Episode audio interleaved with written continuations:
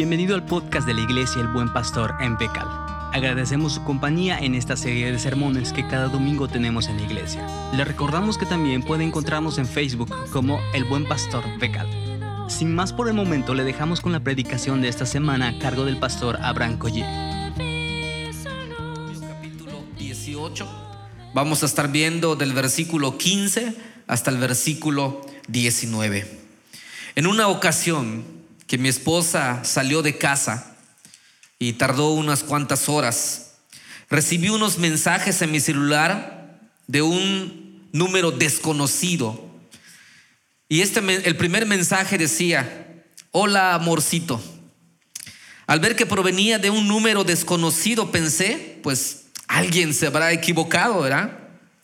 Después llegó otro mensaje de ese mismo número desconocido voy a llegar un poco tarde.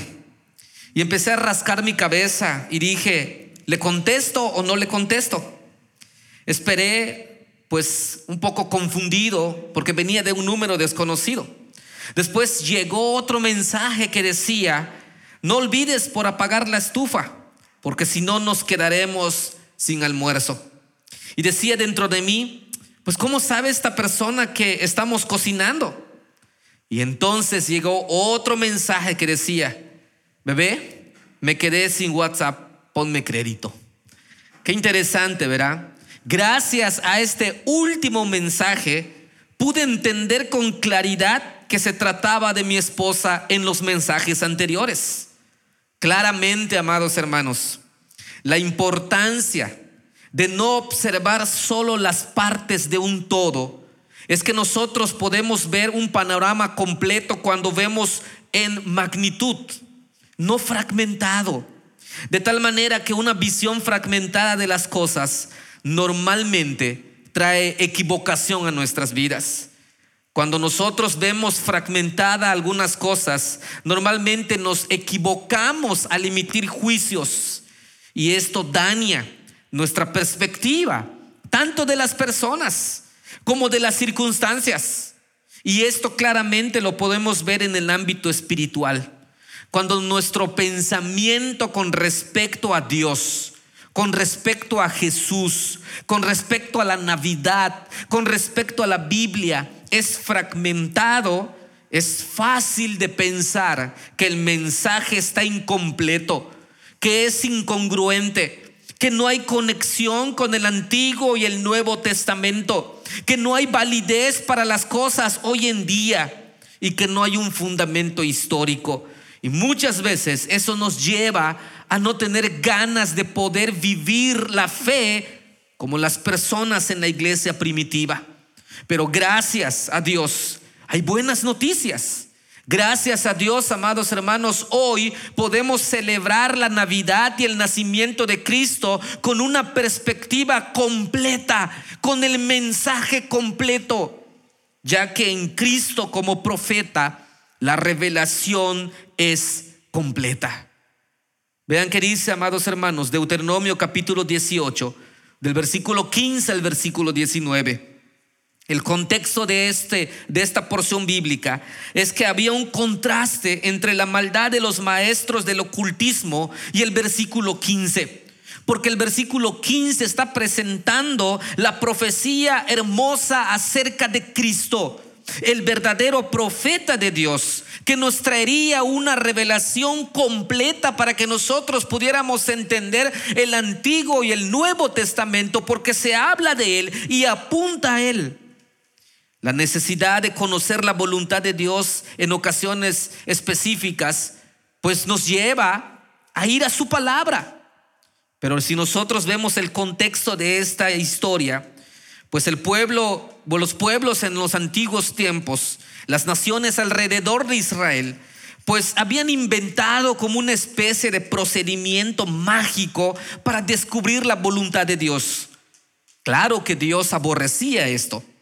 Esto, esto mágico que ellos trataban de hacer para buscar la voluntad de Dios incluía examinar las entrañas de los aves y de, los, de las aves y de los animales por medio de augurios, muchas veces consultaban a los muertos y aún sacrificaban niños con tal de buscar lo que Dios quería para ellos. Simplemente nosotros podemos ver en el contexto que la magia lo usaban para tratar de alterar los cursos y los eventos cotidianos. Pero si nosotros nos damos cuenta, el versículo 15 marca un contraste tremendo.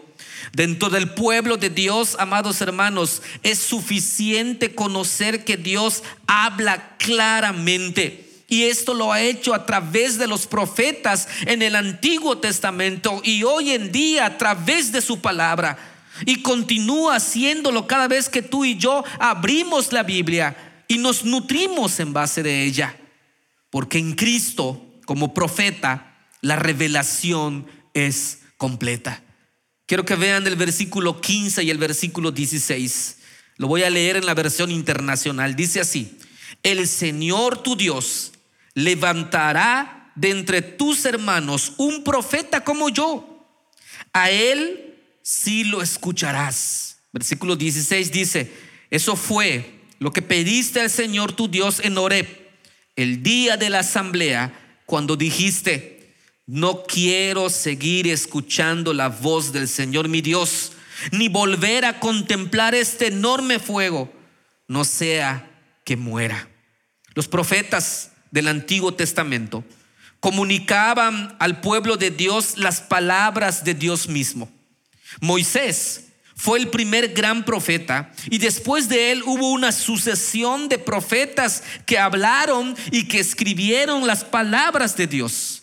Según el deuteronomista, la línea profética en Israel comenzó con Moisés y a él se le había revelado la voluntad de Dios para con Israel.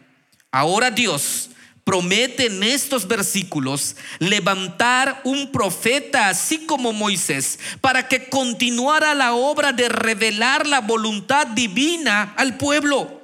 Y en esta sección se nos enseña acerca de este profeta que serviría como un mediador entre Dios y el hombre.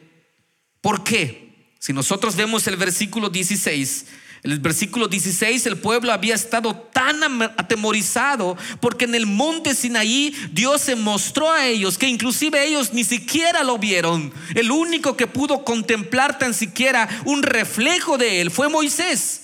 Y nosotros recordamos la historia cómo terminó Moisés, ¿verdad? De tal manera que el pueblo se aterrorizaba cuando Dios en verdad quería mostrárseles a ellos. De tal manera que pidieron que Dios le hablara indirectamente para que ellos no murieran y que hablara a través de alguien, de un intermediario. El profeta entonces servía como este intermediario entre el pueblo y lo que Dios deseaba. Después de la muerte de Moisés, Dios levantaría del pueblo de Israel un profeta como Moisés. Y esto es interesante, porque si nosotros vemos este versículo a la luz del Antiguo Testamento y a la luz del Nuevo Testamento apunta directamente, amados hermanos, a Cristo. Este profeta sería un verdadero profeta y mucho mejor que todos los profetas. Jesús, amados hermanos, es el profeta que Moisés estaba anticipando uno mucho más grande que cualquiera de otros profetas del Antiguo Testamento, porque Jesús es de quien se habla en la profecía. Esto fue lo que Jesús enseñó camino a Maús a los discípulos. Esto fue lo que Jesús reveló en su palabra, porque en Cristo como profeta la revelación es completa. Vean que dice el versículo 18. Por eso Levantaré entre ustedes, sus hermanos, un profeta como tú. Pondré mis palabras en su boca. Un punto importante. El segundo punto es, Él les dirá todo lo que yo le mande. Veamos el primero. Dos características distinguían al verdadero profeta de los adivinos y de los falsos profetas. El primero era que es Dios quien ponía las palabras en la boca del profeta. El profeta no hablaba por sí solo, ni mucho menos hablaba lo que él quería hablar. La misión del verdadero profeta era comunicar la verdad y la voluntad y los propósitos divinos para con Israel.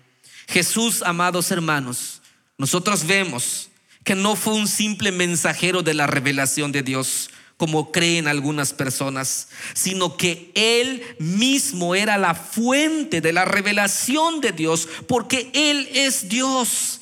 Jesús no decía como los profetas del Antiguo Testamento, así dice el Señor, sino que Él enseñaba con toda autoridad, pero yo os digo, Mateo capítulo 5, versículo 22.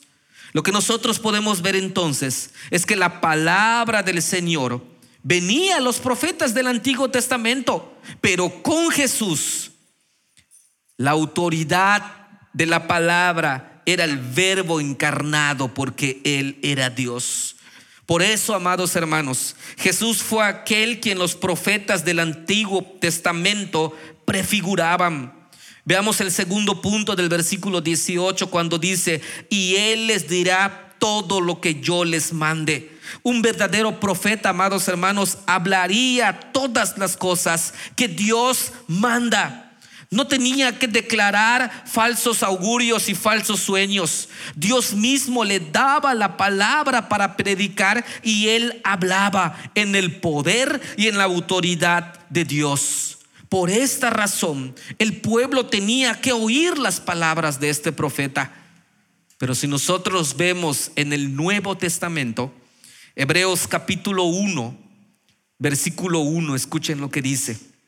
Dios, que muchas veces y de varias maneras habló a nuestros antepasados en otras épocas por medio de los profetas, ahora ha hablado a través de Cristo. Qué interesante es este versículo 1 y versículo 2 de Hebreos. La epístola de los Hebreos simplemente describe en detalle cómo Jesucristo no solo cumple la promesa de la profecía del Antiguo Testamento, sino también cómo Jesús es mejor que todo el sistema y pensamiento profético del Antiguo Testamento. Si nosotros vemos la primera frase que dice Hebreos es muchas veces. Simplemente, hermanos, la revelación de los profetas tenía una grandeza multiforme que hacía algo tremendo. Al mismo tiempo, esa revelación era fragmentada a través de la historia. Y había que presentarla de tal manera que se pudiera entender en sus limitaciones de cada tiempo de la historia. Cada profeta, de su propia experiencia, de su propia vida, de su propio contexto con el pueblo de Israel, había captado y había expresado un fragmento de la verdad de Dios. Ninguno abarcaba la totalidad del orbe de la verdad de Dios. Pero, y aquí está lo interesante, hermanos, en el caso de Jesús era y es totalmente diferente. Él no era un fragmento de la verdad, ni siquiera el más nuevo, sino Él es la verdad de Dios. En Él Dios mostraba no algún aspecto de su carácter, sino la totalidad de su ser. Cada profeta conocía en parte, pero cuando vino lo perfecto que es Cristo, lo conocimos tal cual es lo que era en parte fue quitado porque Cristo trae la plenitud del conocimiento de Dios. Sigue diciendo Hebreos en muchas maneras. Cuando habla esto Hebreos es porque los profetas en verdad usaron muchos métodos Usaban palabras y cuando las palabras fallaban, usaban las acciones dramáticas. El profeta tenía que, usar algún método humano para transmitir su parte de la verdad de Dios. Pero en Jesús, amados hermanos, también era totalmente diferente. Porque Jesús revelaba a Dios mismo, porque Él es Dios. no era tanto por lo que Jesús decía o cómo hacía o cómo se mostraba, sino cómo es Él. Jesús mismo. En Cristo, amados hermanos, la revelación de Dios es plena. No es variable, no tiene tonos diferentes de colores, sino Él mismo es la pura luz que confunde en su propia persona todo el espectro esplendor de su gloria. La revelación de Dios en Jesús es completa y presenta a Él mismo como la verdad. En una palabra, amados hermanos, los profetas eran amigos de Dios, pero Jesús es hijo de Dios. Los profetas captaron una parte de la mente de Dios, pero Jesús era esa mente. Había que advertir entonces que el autor de Hebreos no tenía la más mínima intención de quitar la importancia de los profetas, no. Lo que sí quería y lo que sí quería dejar bien claro era presentar a Cristo en supremacía por sobre cualquier profeta. Cristo, amados hermanos, es la última palabra que Dios envió a este mundo. Toda la revelación del Antiguo Testamento conducía y conduce a Cristo en su oficio de profeta, porque Él es la revelación final y completa de Dios. Cualquiera que hoy en día se jacte de tener una nueva revelación de Dios se autoengaña. Porque Dios no da revelaciones hoy. Él ha esclarecido su revelación final en Cristo. Y lo más sorprendente de esto, amados hermanos, es que tú y yo hoy en día podemos tener esa revelación en nuestras manos a través de su palabra. Cada vez que tú y yo abrimos su palabra y escudriñamos su palabra, estamos teniendo un contacto directo con lo que Dios quiere para con nosotros. Vean que dice el versículo 19. Si alguien no presta oído a la palabra que el profeta proclame en mi nombre, dice el Señor, yo mismo les pediré cuenta. Este profeta que ha venido, que es Jesús, este profeta que ha nacido en Belén, este profeta que ha muerto en una cruz del Calvario, este profeta que ha dado la plenitud de quién es Dios y que hoy podemos leer. Este profeta que nos ha dado la visión de Dios y esta visión no nos aterroriza ni nos sobrecoge, sino que nos anima a buscarle. Habla con un afecto paternal y con una autoridad divina.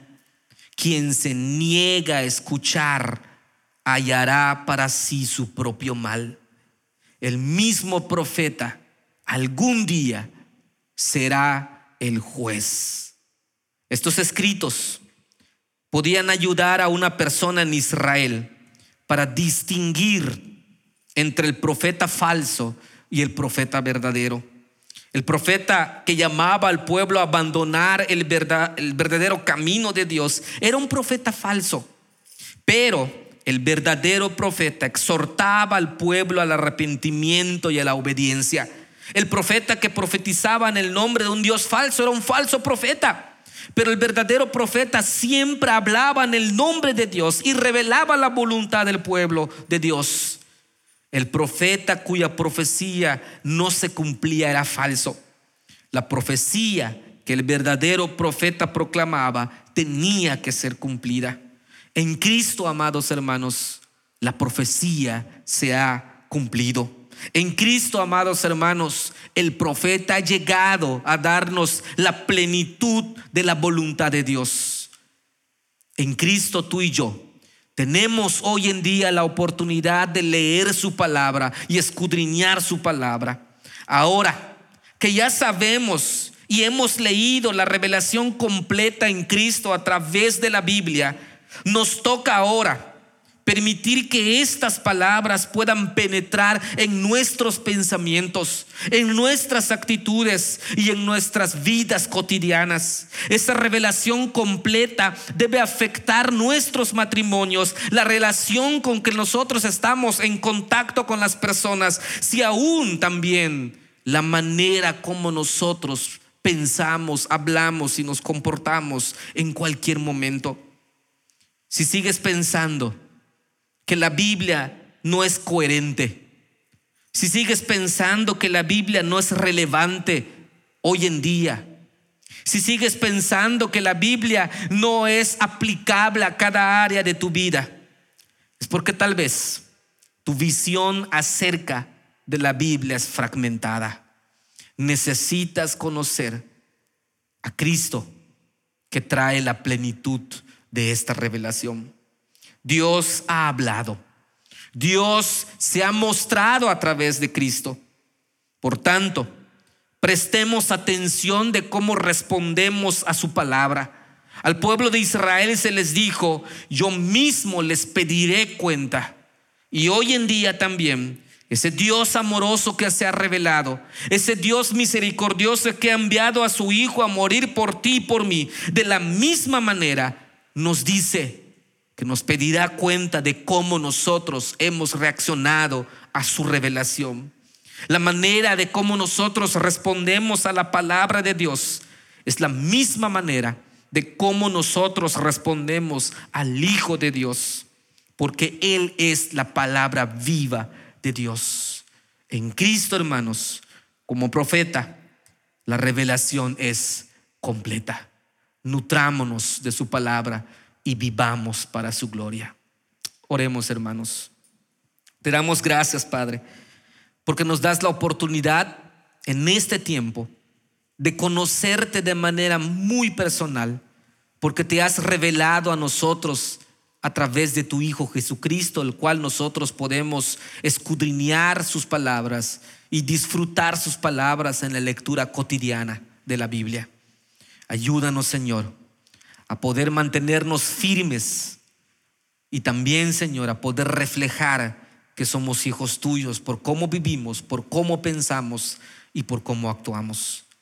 Te lo suplicamos, Padre, en el nombre de tu Hijo amado, que es Cristo Jesús, Señor nuestro.